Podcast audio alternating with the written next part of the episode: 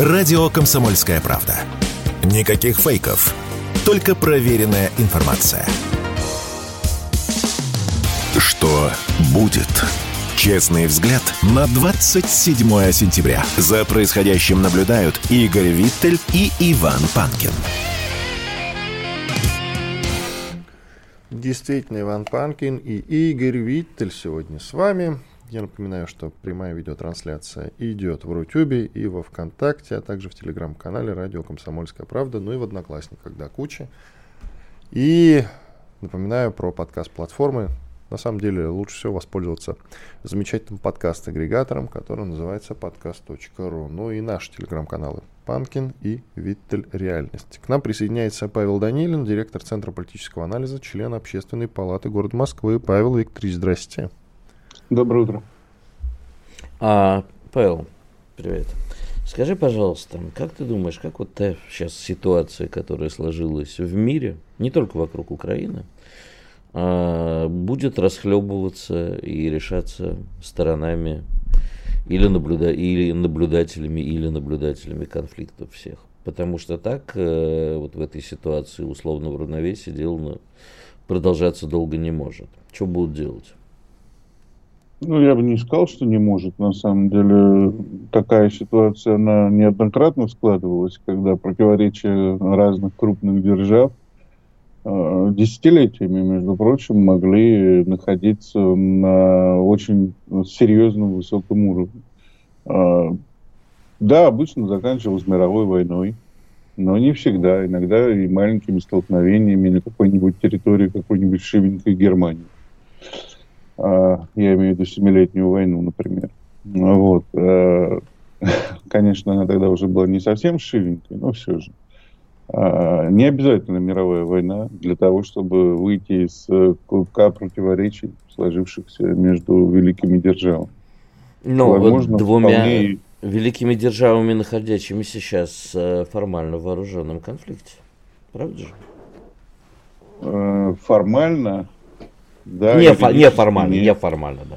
Э, юридически этого конфликта не существует, и потом все же надо не забывать, что сверхдержава сейчас э, одна, это гегемон, а рядышком с ней мы обычная великая держава, и Китай, пытающийся из статуса великой державы перейти в статус сверхдержавы. Поэтому здесь ситуация вообще посложнее, чем Э, в ту же холодную войну, когда было две сверхдержавы. То есть выхода нет-то, получается? Не, ну почему нет? Выход всегда есть, да, даже если вас съел дракон, у вас всегда есть два выхода. А вот, э, поэтому не стоит, э, во-первых, опускать руки, во-вторых, у этого гегемона и сверхдержавы громадные внутренние проблемы, во-первых, а во-вторых, он и перенапрячься может тоже. А, долги-то тоже вообще никто не отменял. То, что человек, э, вот этот вот, который сидит сейчас на троне, он не совсем адекватен там. А, дедушка старый, ему все равно, про него столько анекдотов рассказывают, что какой-то ужас. В общем, все возможно на самом деле. Не стоит э, а, сразу опускать лапки. Иначе, а кто знаете... опускает лапки? Наоборот, мы... Дракон. Не-не-не-не-не. Мы ищем э, как бы путь э, не для того, чтобы э, как-то нас простили и слить конфликт. Мы, наоборот, хотим выйти из всего этого с победой, и не просто с победой над Украиной, а вообще выйти более сильными, более, лу- бустами, более лучше сильными. бустами. На самом деле все, к сожалению, не совсем так. Да? То есть громадные группы внутри элиты – хотят именно сдаться, поднять лапки, чтобы их э, побили по попке, а потом простили, так и быть. Безусловно, Может быть, немножко я, я, обобрали. Я, мы же с тобой не, не идентифицируем себя как такие группки, поэтому я говорю, мы, для нас, нет. для людей, участвующих в этой беседе, мы хотим понять, как нам выйти более крепкими, более сильными и выйти победителями и вернуть свои позиции супердержавы, а не просто державы. Ну, я думаю, что здесь главное это, э, как ни странно, действительно консолидация общества вокруг нашего лидера. Потому что А, кто бы там ни рассказывал что-то про какие-то договорники и так далее, позиция лидера всегда была однозначной. Он как э, раб мотыжит свой участок э, на галерах и так далее. И это правда. И все делают для страны. И у него нет никакого, кстати, другого сейчас э, выбора.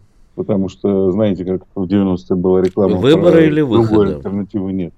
А, ну, выбор, выход, здесь не важно совершенно. У него выбор давно сделан, он с Россией. И то, что сейчас там вокруг э, творят э, его так называемые партнеры, да, Путина, э, контрагенты на Западе, да, это тоже не оставляет и ему тоже выбор. И он точно не сдастся. Ну, это же, понимаешь, э, когда мы говорим о вот тех людях, которые мечтают, чтобы Запад простил, отшлепал по попке, но простил, а мы говорим о нашей элите. То есть тоже, я так думаю, это люди находятся в российской власти. Да, и очень близко к первому лицу, безусловно. И некоторые из них даже могут ему что-то на уши шептать. Это тоже правда. Но среди э, тех, кто там находится рядом, то не меньше, а гораздо больше тех, кто готов к тому, чтобы сражаться и готов к тому, чтобы победить. А почему что... пораженцы по-прежнему находятся рядом? Потому что Владимир Владимирович это не Иосиф Виссарионович. Это комплимент или да, повод для драки? Смысле да.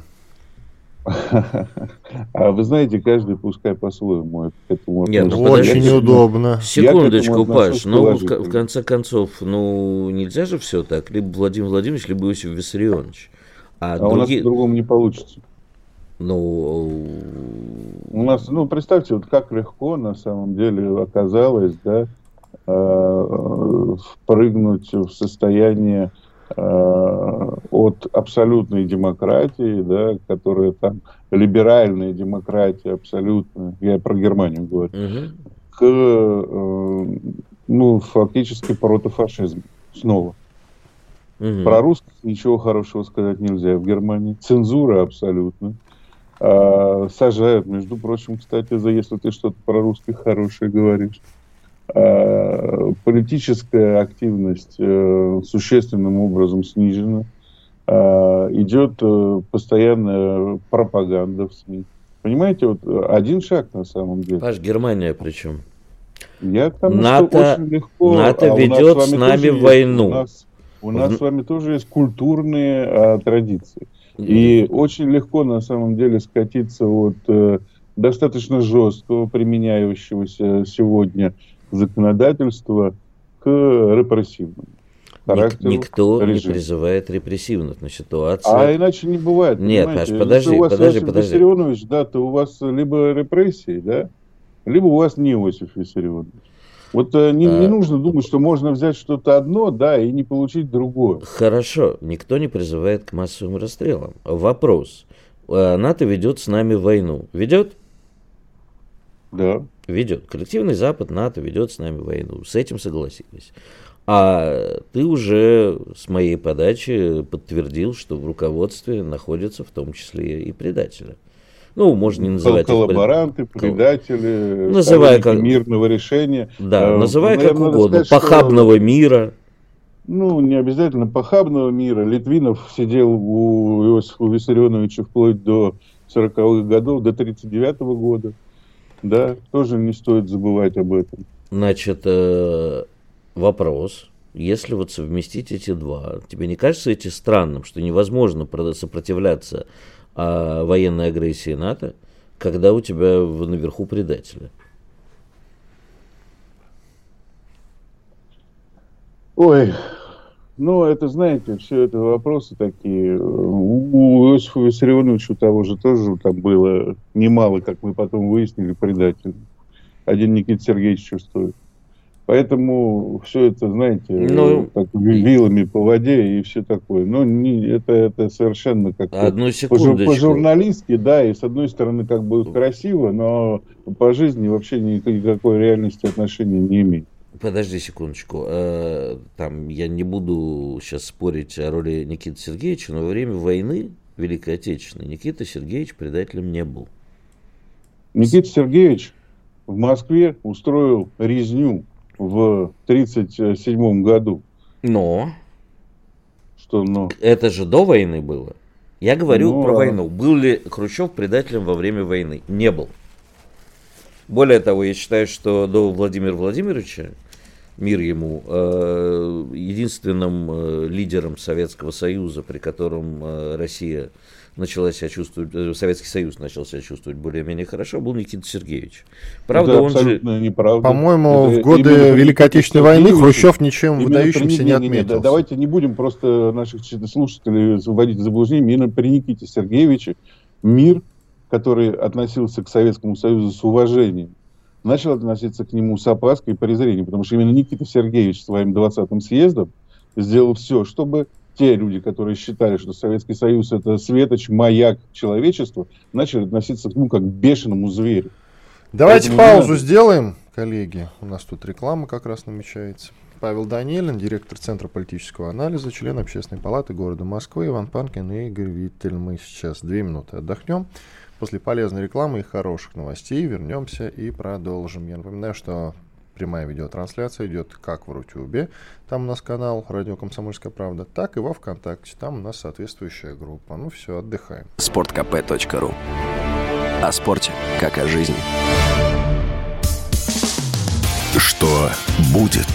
Честный взгляд на 27 сентября. За происходящим наблюдают Игорь Виттель и Иван Панкин. И продолжаем разговор с Павлом Данилиным, директором Центра политического анализа, членом Общественной палаты города Москвы. Да, э, Павел, значит, э, ладно, бог с ним, с Хрущевым, не будем сейчас спорить. А вопрос, ну, единственное только, что ты говоришь, что при нем Россию перестали, стали бояться и перестали уважать. Вот какой сейчас должна быть Россия, чтобы мы не были постоянным таким угрозой ядерного конфликта, как нас воспринимают на Западе, и э, при этом, чтобы мы заслужили уважение. Но и нужно ли нам уважение остального мира, по крайней мере западного? Ну, вот здесь как раз мы должны на самом деле э, понять, что мы хотим.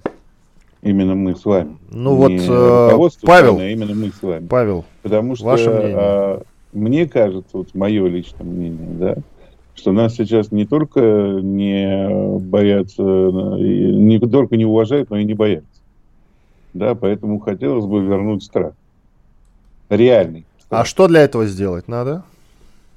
А для этого надо, как говорил Владимир Владимирович, начать войну по-настоящему. Так, ну тут все зависит от него. Он говорит, нужно начать войну по-настоящему и... Ну, он не начинает, да. да. А это правда, это все зависит от него, потому что мне кажется, что нас действительно воспринимают как э, э, какую-то э, непонятную страну, которая топчется на одном месте с, рядом с, нашим, с нашими небратьями, да. А вот. А причины, почему мы это делаем, они тоже особо не понимают. Ну, кроме тех, кто ну, абсолютно в курсе, зачем и что мы делаем. И э, во всем мире, да, создается впечатление колосса на глиняных ногах, что совершенно не соответствует действительности, но все больше и больше. Мне кажется, что здесь мы немножко теряем, несмотря на то, что я примерно понимаю, что мы делаем, зачем мы делаем и почему мы так именно это делаем. Да. А, кстати, по-моему, Путин еще такого не говорил. Он говорил, что мы еще даже не начинали. Ну так вот, да. это по сути. Я, я об этом и сказал. Да, собственно, то же самое. Мы начинаем. То есть мы, мы окончательно э, отказываемся от пути какого-то нахождения э, совместных интересов, э, возможных э, с главами великих держав, которые ну, позволят... Подожди. Э, нет, ну хорошо. Но дело в том, что проблемы, которые вызовите, которые стоят перед э, планетой, я думаю, что они требуют сейчас не войны, а мира. Я не про Украину говорю, я говорю о совместном решении проблем. Сотрудничество в борьбе с терроризмом, а с э, вирусами и так далее, ну, которые, в общем-то, сами создаем, я имею в виду не Россию, а человечество. Сами потом, значит, с ними боремся. А все это требует совместных усилий, э, по крайней мере, там, пяти великих держав. Ну, я не думаю, что в борьбе с терроризмом необходимы усилия пяти великих держав, потому что четыре из этих пяти великих держав терроризм друг у друга спонсируют. Да. да? Поэтому говорить так о том, пора что необходимо... прекратить это дело, тебе не кажется? Я об этом и говорю. Ну, а жаль, что в эту пору прекрасную... Не жить не придется. ни мне, ни а тебе. Вот поэтому я не, не думаю, что необходимо смотреть на всякие там совместные усилия по борьбе с климатом, по борьбе с терроризмом, тем более уж по борьбе с эпидемиями. Спасибо. Мы уже получили такие совместные усилия, что совсем не хотелось бы ну, этого больше. Ни Док- разу. Доктора Ведь... Фаучи сделать президентом земного шара. А, да, поэтому я бы, честно говоря, хотел бы чтобы наша страна, так же как и другие великие державы, имели возможность сохранять и укреплять свой собственный суверенитет, а не заниматься решением проблем э, всего земного шара за свой счет, тем более. А что нам мешает сейчас сохранять свой собственный суверенитет? Ну, как что? Во-первых, э, наш э, главный гегемон считает, что суверенитет никому не нужен. Причем самое интересное, что этот гегемон э, себе бы этого суверенитета сохранения хотел. Но внутри этого гегемона настолько усилились некоторые транснациональные корпорации, что они разрушают суверенитет еще внутри самого гегемона. То есть у нас сейчас несколько сил, которые просто э, являются, знаете, таким тараном для тех э, принципов, на которых организовывались государства после 30-летней войны 17 века. То есть соврем, все современные государства э, и суверенитет как концепция сейчас находятся под тараном и разрушается та самая концепция государства, которая сложилась за последние 300 лет. Национальных государств, суверенных государств. А может это и хорошо? Нет, это плохо, потому что я бы... Откровенно говоря... признаем власть мирового, известно какого правительства над всеми за кулисье. Вот именно, да. Вот, честно говоря, очень бы не хотелось э, иметь вот это мировое закулисье с люденами и быдлом. Mm-hmm. Это очень опасно и чревато. Павел Викторович, по поводу совместных проектов, вот вы сказали, что многие или, наверное, большинство из них вообще нам не нужны абсолютно, но есть и действительно полезные. Например, мы состояли в клубе по освоению э, Арктики. Сейчас нас оттуда выдавливают, и это говорит о том, что если ты не вместе со всеми, то от тебя будут постепенно избавляться, что грозит, в общем-то, в перспективе какой-то войной за Арктику, вероятно. Ну, за Арктику война теоретически возможна, но границы Арктики, между прочим, поделены. Да, и зона... Нет, ну, подождите, стоп, стоп, стоп. Поделены. Границы Арктики не поделены как раз-таки. Более того, там за шельф э, сейчас идет противостояние. Его вообще Дания хочет к себе, насколько я понимаю, присоединить юридически там часть арктического шельфа как раз-таки. Она считает, что а. это продолжение ее территории. А Небольшая а часть границ, безусловно, не поделена, да. Вот. А, есть пограничные споры, но большая часть Арктики, она уже поделена. Вот, и в мире как раз ходит разговор, вы не можете об этом не знать, что незаконно поделено, что Россия как раз захапала себе большую часть. А это так неправильно дело, говорят. Для того, чтобы, собственно, отстаивать наши права, нам нужно в том числе укрепление суверенитета, а не какая-то там коллаборация с остальными членами э, Арктического клуба. Но мы с вами так и не ответили на вопрос, что же нужно все-таки для этого сделать.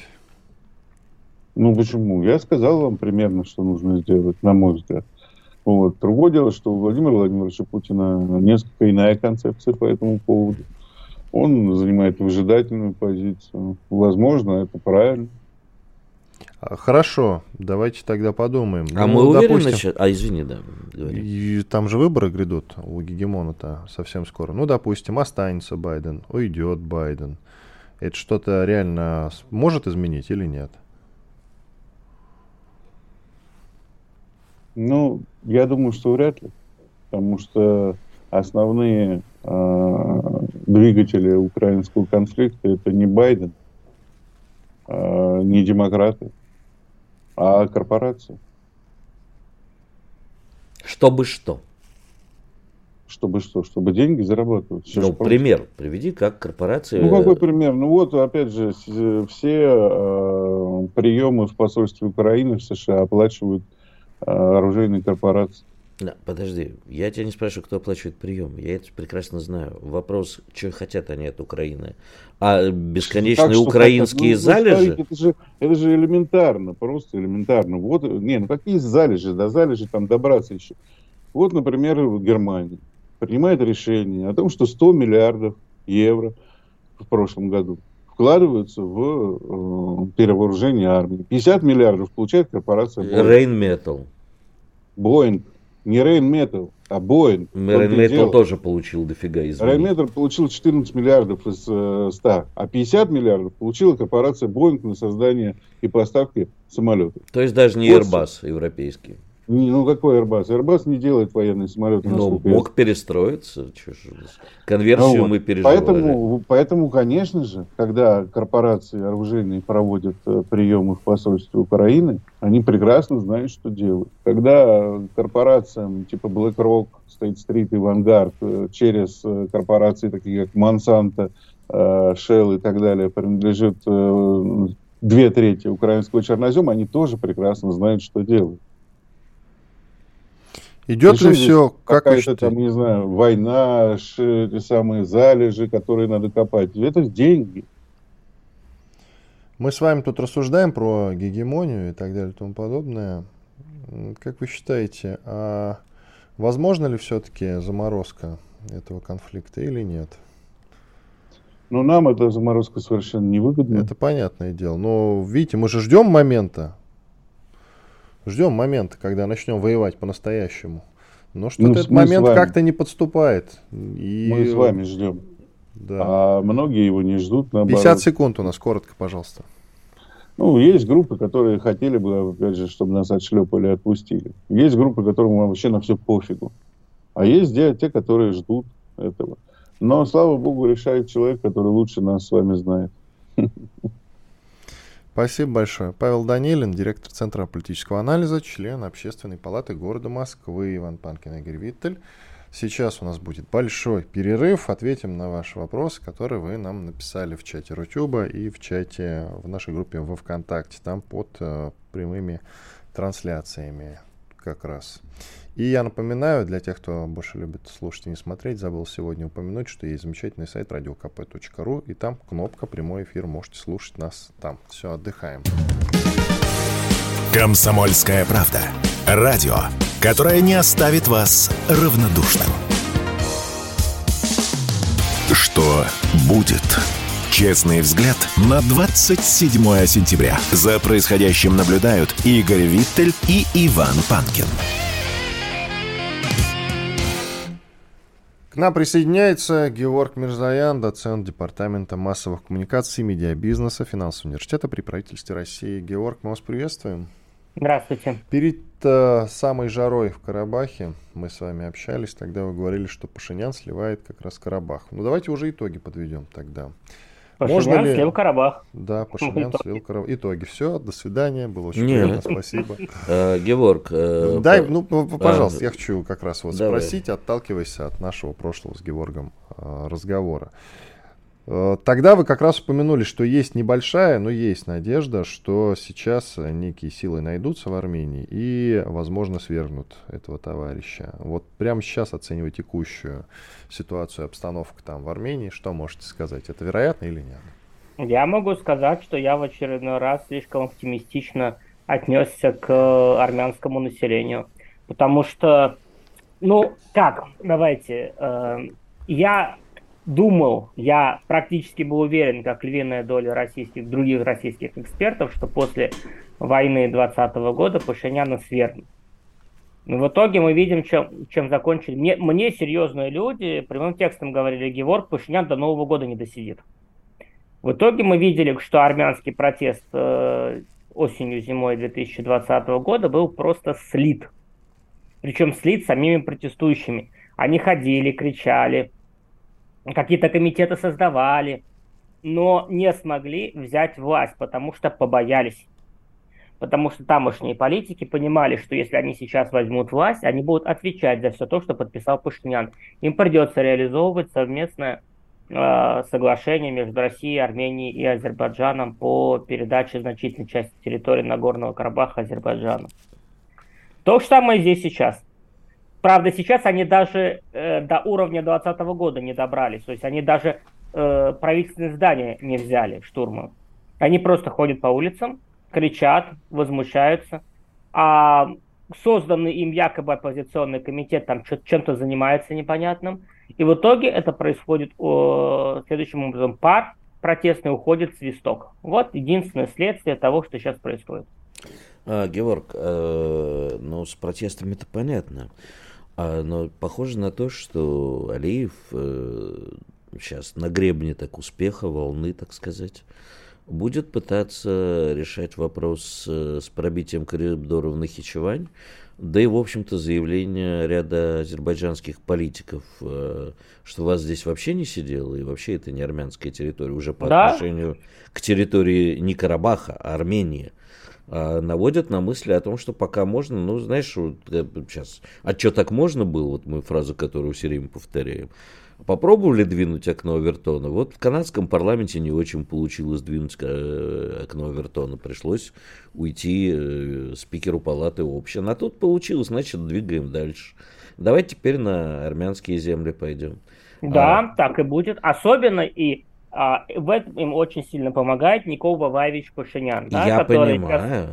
Но который тогда... говорит об АДКБ, который говорит о выходе от ДКБ, который сейчас, по-моему, решил у России деньги за базу стребовать. Короче, который всячески пытается вывести страну из АДКБ, но пока так, чтобы Россия сама ушла. Но, После значит... чего, конечно, турецкая оккупация будет очевидной. А дальше э, возникает вопрос. Россия еще не вышла, точнее, Армения не вышла из АДКБ. Россия тоже ДКБ не распустила, и в этот момент начинается оккупация. А, что мы в таком случае делаем? И что делают армяне, которые кроме как э, на площадь не выходят? Насколько я понимаю, очередей воевать за Карабах тоже не было в Армении. Не было. Не было. Были люди, которые готовы были воевать, их было достаточно много, но их в Карабах не пускали. А, еще даже в 2020 году особо не пускали. А в массе своей, да, судя по всему, армянское общество за Карабах воевать не готово. Что касается, а за Армению? А вот вопрос. Они говорят, да-да, это обязательно, это территория Армении, мы будем воевать, но что-то я сомневаюсь с таким населением, что они будут воевать. Скорее всего, это будет следующим образом сделано. Если Турция нападет, то... А, Турция а, или Азербайджан? Это одно и то же. Я понимаю, а, что это одно и то же, но формально.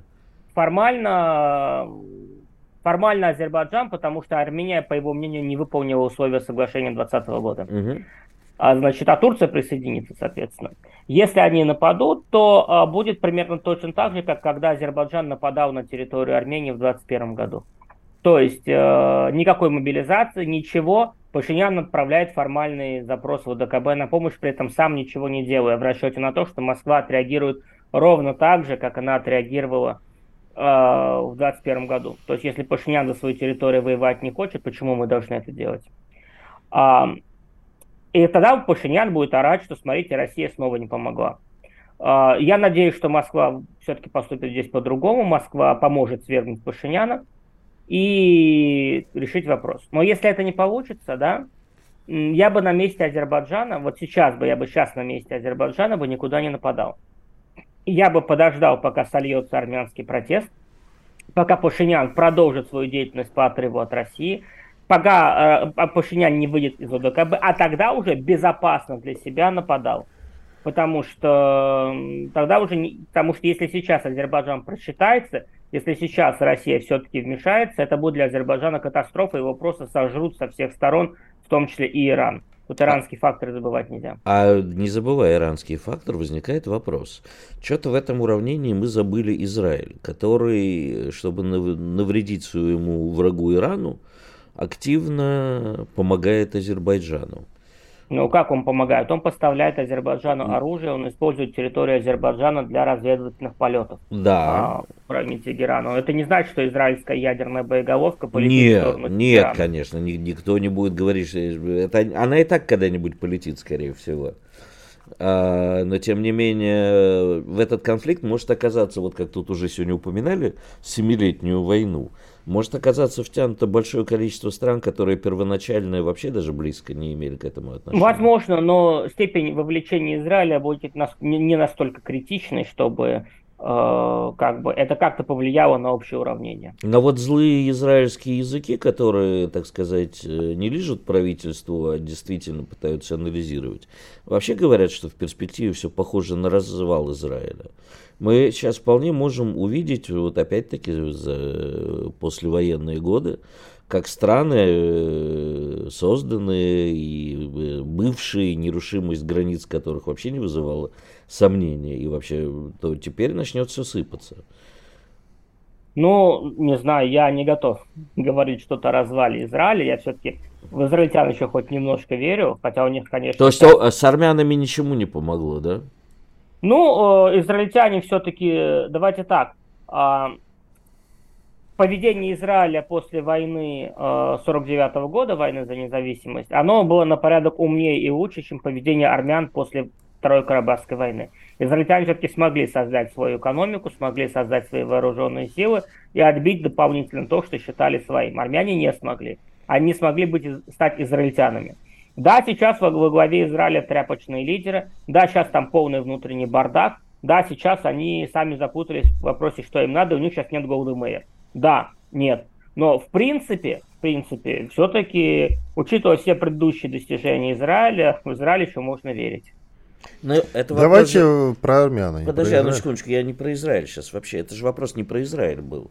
А что начнет опять все сыпаться. И не только Армения потому что пример Армении может подать э, сигнал остальному миру пересмотра многих э, территориально, национально-территориальных конфликтов, которые были как бы в состоянии пример Армении, пример Армении может подать всем э, сигнал о том, как делать не надо.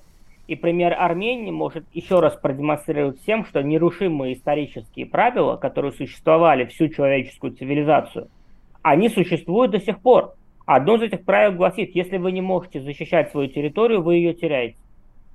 Все вот эти сказки про международное право, и так, если вы не хотите защищать свою территорию, не, не можете, а не хотите защищать свою территорию, вы ее теряете. И все сказки про международное право, это просто сказки про международное право. Армения потеряла Карабах не потому, что она проиграла войну за него, она не захотела ее вести.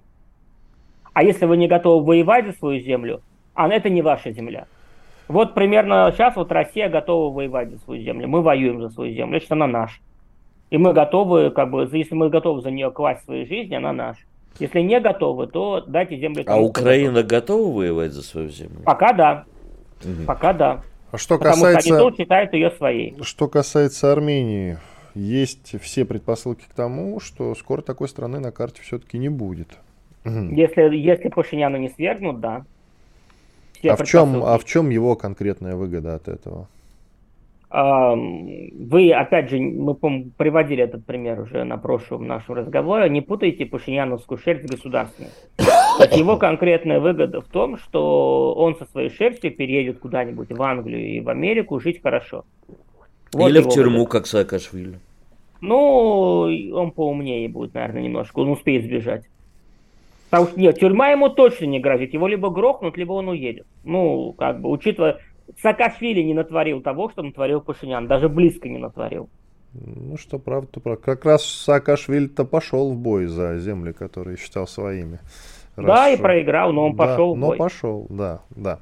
Э, Георг, оставайтесь с нами, еще несколько вопросов обсудим после перерыва. Георг Мирзаян, доцент Департамента массовых коммуникаций медиабизнеса, финансового университета при правительстве России, Иван Панкин и Игорь Виттель. Сейчас две минуты отдохнем, после полезной рекламы, хороших новостей вернемся и продолжим. Слушайте радио «Комсомольская правда», никуда не переключайтесь, потому что там ничего интересного нет. Все, перерыв. Радио «Комсомольская правда». Срочно о важном. Что будет? Честный взгляд на 27 сентября. За происходящим наблюдают Игорь Виттель и Иван Панкин. И Георг Мирзаян, доцент Департамента массовых коммуникаций и медиабизнеса Финансового университета при правительстве России. Георг, ну по Армении еще немного давайте. Давайте. Так э, все-таки сейчас э, Россия-то как должна действовать? Вот вам ну, слово. Россия сделала правильный шаг, выпустив очень жесткое заявление МИДа в отношении Пашиняна, показав, что она его не поддерживает, потому что среди значительной части армян была вера в то, что, в общем-то, Москва будет до последнего стоять за Пашиняна. Что Москва снова с Пашиняном как-то договорится или снова понадеется на то, что с Пашиняном можно договориться. А, в дальнейшем, как бы Россия должна поддержать те силы, внутри Армении, которые выступают за свержение Пашиняна, причем поддержать их демонстративно. Конечно, кто-то будет орать, что таким образом Россия вмешивается во внутренние дела Армении и так далее, но пусть орут. Пусть орут, потому что наша вот эта практика, мы не вмешиваемся в дела соседей, она порочная. Она очень порочная. А мы должны понять, что мы являемся империей, которая формирует границу который формирует нашу периферию. А в 2020 году мы все правильно сделали? Я в очередной Нет. раз задаюсь этим вопросом. Нет. Что мы сделали в 20 не так? Году, э, в 2020 году мы... Не, давайте так. На момент 2020 года, если брать вот так вот, да, на момент 2020 года, мы уже ничего не могли сделать. За исключением ввода войск в Армению, но непонятно каким образом. И ввода войск в Карабах тоже непонятно каким образом. Мы сделали неправильно в 2018 году, когда смирились с Пашиняном. Мы сделали неправильно в 2019 году, когда терпели хамство, в том числе в отношении Владимира Путина. И в итоге получили в 2020 году то, что получили. А, это следствие наших ошибок, прежде всего. Я сейчас, нет, конечно, да, я рассматриваю сейчас ситуацию только с точки зрения российских интересов. То, что армяне сами виноваты в том, что им сейчас пролетело, это факт. И то, что ереванские армяне сами себе избрали нынешнюю катастрофу, это тоже факт. Мне в данном случае судьба Армении менее интересна, чем судьба России. Я рассматриваю чисто с этой точки зрения. И в этом плане, да, мы сделали целую серию ошибок на армянском направлении, которая довела ситуацию вот до нынешнего момента. Можно еще исправить все? Ну, наверное, можно. Сейчас заниматься, а, а поддержать тех, кто против Пашиняна демонстративно и открыто. Б, демонстративно и открыто позаботиться о карабахских беженцев, прежде чем это сделает та же самая Франция или США, тем самым собрав огромное количество имиджевых моментов на этом, моменте, на этом вопросе. Ну, ну и запускать в Армению нормальную российскую мягкую силу. Имиджа... А, Георг, простите, пожалуйста, но имиджа перед кем? Не бывает просто имидж. Имидж По... перед Россией, перед российским обществом, что мы заботимся о своих, а армяне карабахские это, свой, это самый пророссийский регион. Перед армянами в Армении и всего мира, что именно мы заботимся о карабахских беженцах, а не Пашинян. То есть вы в нас другой. плюете, а Нет. мы заботимся о карабахских а беженцах. А покажите мне, кто в Карабахе на нас плевал. Я не покажите. про Карабах говорю, я говорю про а армян я говорю вообще. про Карабах. Это э, карабахские армяне, и армяне это не совсем одно и то же, ереванские. И вот чтобы мировой, э, мировое сообщество увидело, и, какие мы замечательные гуманитарные... И третий я, момент, но... я, может, сейчас договорю, самый важный момент. Мы покажем всем нашим союзникам, что мы их не бросаем. Если mm-hmm. мы взяли на себя ответственность защищать карабахских армян, а что бы там ни говорили про наш мандат, который не определен, мы взяли на себя ответственность. А мы наши союзники это кто? Держим. Белорусы, mm-hmm. среднеазиаты, сирийцы, а, арабы в целом, mm-hmm. тем, кому мы даем какие-то гарантии, иранцы. Их много. Понятно. А мы обычно с Иваном не даем непроверенную информацию, точнее, не обычно, всегда. Поэтому задам в форме вопроса. Я читал, что российские миротворцы погибли, а, пытаясь э, пробиться в район, где, по сведению очевидцев, якобы э, была резня, что жители Карабаха резали азербайджанцы. И резали, насиловали, убивали и так далее. Я не говорю, что это факт. Это то, что я прочитал. Действительно ли это так? Может быть, у вас есть Я этого не знаю. Да, я, то, я тоже не слышал, Игорь, об этом. Нет, я слышал об этом, да, но сейчас столько такое количество фейков, пока не будет жестких подтверждений этому всему, фото, какие-то данные, геолокации, там, фото этих сел и так далее. Я такие непроверенную информацию, такой Я и не даю ее, я задаю вопрос. А, а что, сейчас нету современных средств наблюдения, которые помогут и э, прочего? Пока мы не видели никаких объективных данных. Мы видели только слухи. А слухи такие комментировать ну, не стоит. Согласен, хорошо. Вопрос снимается. Спасибо. Спасибо. Георг Мирзаян, доцент Департамента массовых коммуникаций, медиабизнеса, финанс университета при правительстве России. И что будет? В завершении, в завершении хочется обсудить одну волнующую тему, о которой Виттель вчера написал у себя в телеграм-канале.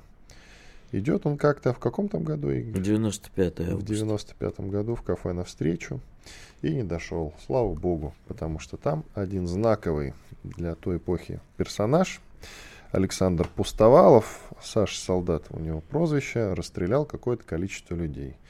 И вот, слава богу, Игорь сегодня с нами, не угу. дошел. Но да, дело, вопрос дело сразу... Не в это, да, не, да, не во мне дело. Не, не в тебе дело, просто я написал, и это, конечно, повод для поговорить выход на свободу Александра Пустовалова, который действительно расстрелял какое-то э, огромное количество народу. Он был довольно известным киллером. Вы помните наверняка о, а, о нем выпуски из «Криминальной России» какой-нибудь знаменитый в нулевые годы. И в этой связи вопросы, почему ему дали там 20 с чем-то лет всего лишь, почему не пожизненно. 24. Да, 24 года всего лишь. Почему не пожизненное? И вот сейчас таких киллеров из эпохи 90-х, начале нулевых будет выходить огромное количество, я так понимаю. Ну, не, не только киллеров, а, не только киллеров, а вообще а, вот этих персонажей из 90-х, я имею в виду. Огромное количество сейчас повалит. Ну, не Чем огромное, но тем не менее знаковые люди. Они в том числе, продолжая находиться за решеткой, а руководят э, не только преступными группировками, но имеют огромное влияние на российский бизнес, например. Они успели легализовать свои капиталы, они во что только не успели вложиться. Напомню, что 24 года относительно недавно получил, в том числе ночной губернатор Петербурга Владимир Барсуков-Кумарин. А и он находится в заключении, он выйдет не скоро. Хотя в наше время всякое может быть. Но, тем не менее, я абсолютно уверен, что и он, и многие другие, находящиеся за решеткой. Ты знаешь, очень, конечно, смешно смотреть, как одни и те же люди, ну, по уровню влияния а, и по уровню... А, по, короче, вровень стояли. Кто-то заседает, выбирается, вот э, успешно практически проходит, а иногда неуспешно, например, в Госдуму а, а кто-то сидит, кому-то повезло, кому-то нет. Но тем не менее, те, кто сидят, влияние не теряют. Киллеров выйдет, конечно, не огромное количество, их не так было много. Несколько персонажей из 90-х. Персонажей из 90-х, да, они иногда выходят, потом опять садятся. От рядовых торпед до каких-то киллеров. Да, э, есть еще Леша Сол... Я, кстати, не помню, жив или нет, Алексей Шестобитов.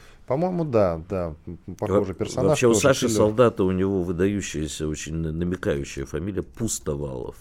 Это человек, который валил попусту. На самом деле не попусту, а очень многих криминальных авторитетов. Э, он отправил на тот свет.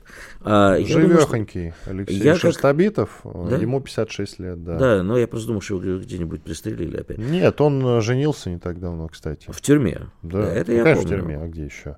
А, вот интересный еще вопрос. А, дело в том, что сейчас будет, я думаю, очередной передел рынка, потому что кто-то из бизнесменов уехал, кто-то что-то потерял, а у кого-то оказались э, там, долги большие. Сейчас э, вот как раз, мне кажется, таланты таких людей, как Саша Солдат, не дай бог, пригодятся. И поэтому э, хотелось бы, чтобы наши правоохранительные органы не повторяли печальный опыт 90 Чтобы государство наше не забывало, что главное не бандиты, с которыми оно прекрасно сотрудничало, а главное, наши правоохранительные органы, которым надо платить достойную зарплату, у которых должно быть нормальное снаряжение, нормальное все. А э, главный вывод из 90-х годов, когда государство не способно справиться, приходят э, править братки. Ну, в общем, уже не братки, сейчас уважаемые люди. Из тех, кто жив остался. Ты помнишь наверняка историю, она всплывала какое-то количество лет назад, 3-4 года назад, а, когда появились скажем так, сведения о том, что члены банды ЦАПКа, был такой Сергей Цапков, да, конечно. криминальный авторитет, живут в тюрьме лучше, чем Конечно. многие на свободе. И вполне вероятно, да, это как подтверждение твоих слов о том, что они там себе живут спокойненько и руководят всеми процессами оттуда. Безусловно. А Такой надо... пожизненный офис, можно сказать. А, э, мне кажется, что государство, я напомню, что ЦАПКи э, в Кущевке, по-моему, если мне не изменяет память, они э, убили э, очень много людей, включая годовалого ребенка, да, новорожденного ребенка. А вопрос к руководству Краснодарского края. И тогда, и сейчас. Почему это четыре, все... четыре, извините, четверых детей. Да. Почему это все продолжает работать? И я знаю конкретные имена человека, который их покрывал. Называть не буду, все это знает, суд тоже называл эти имена. Человек на свободе и прекрасно себя чувствует. Поэтому, знаешь, вот вопросов к государству многого, и э, вот в ожидании того, надеюсь, без, э, мои ожидания беспочвены, точнее, мои опасения беспочвены, но, извини, надо государству что-то делать, иначе мы опять увидим повторение 90-х. Криминальную Россию. Криминальную Россию и 600 Бам, секунд. Бам, мелодия знаменитая. Иван Панкин и Игорь Виттель были здесь, остались довольны, друзья. Встретимся завтра. Слушайте радио «Комсомольская правда». Никуда не переключайтесь, как обычно, вам это рекомендую. Я знаю, что такое просто Мария, и богатые тоже плачут. И мне от этого, друзья, грустно. Я хочу быть зумером. Я хочу смотреть на кассету, аудиокассету с пленкой и думать, что это, понимаете? Карандашик вставляешь, пленку подкручиваешь. Ну, да а... я знаю, Игорь, в этом и проблема. Комсомольская правда. Радио, которое не оставит вас равнодушным.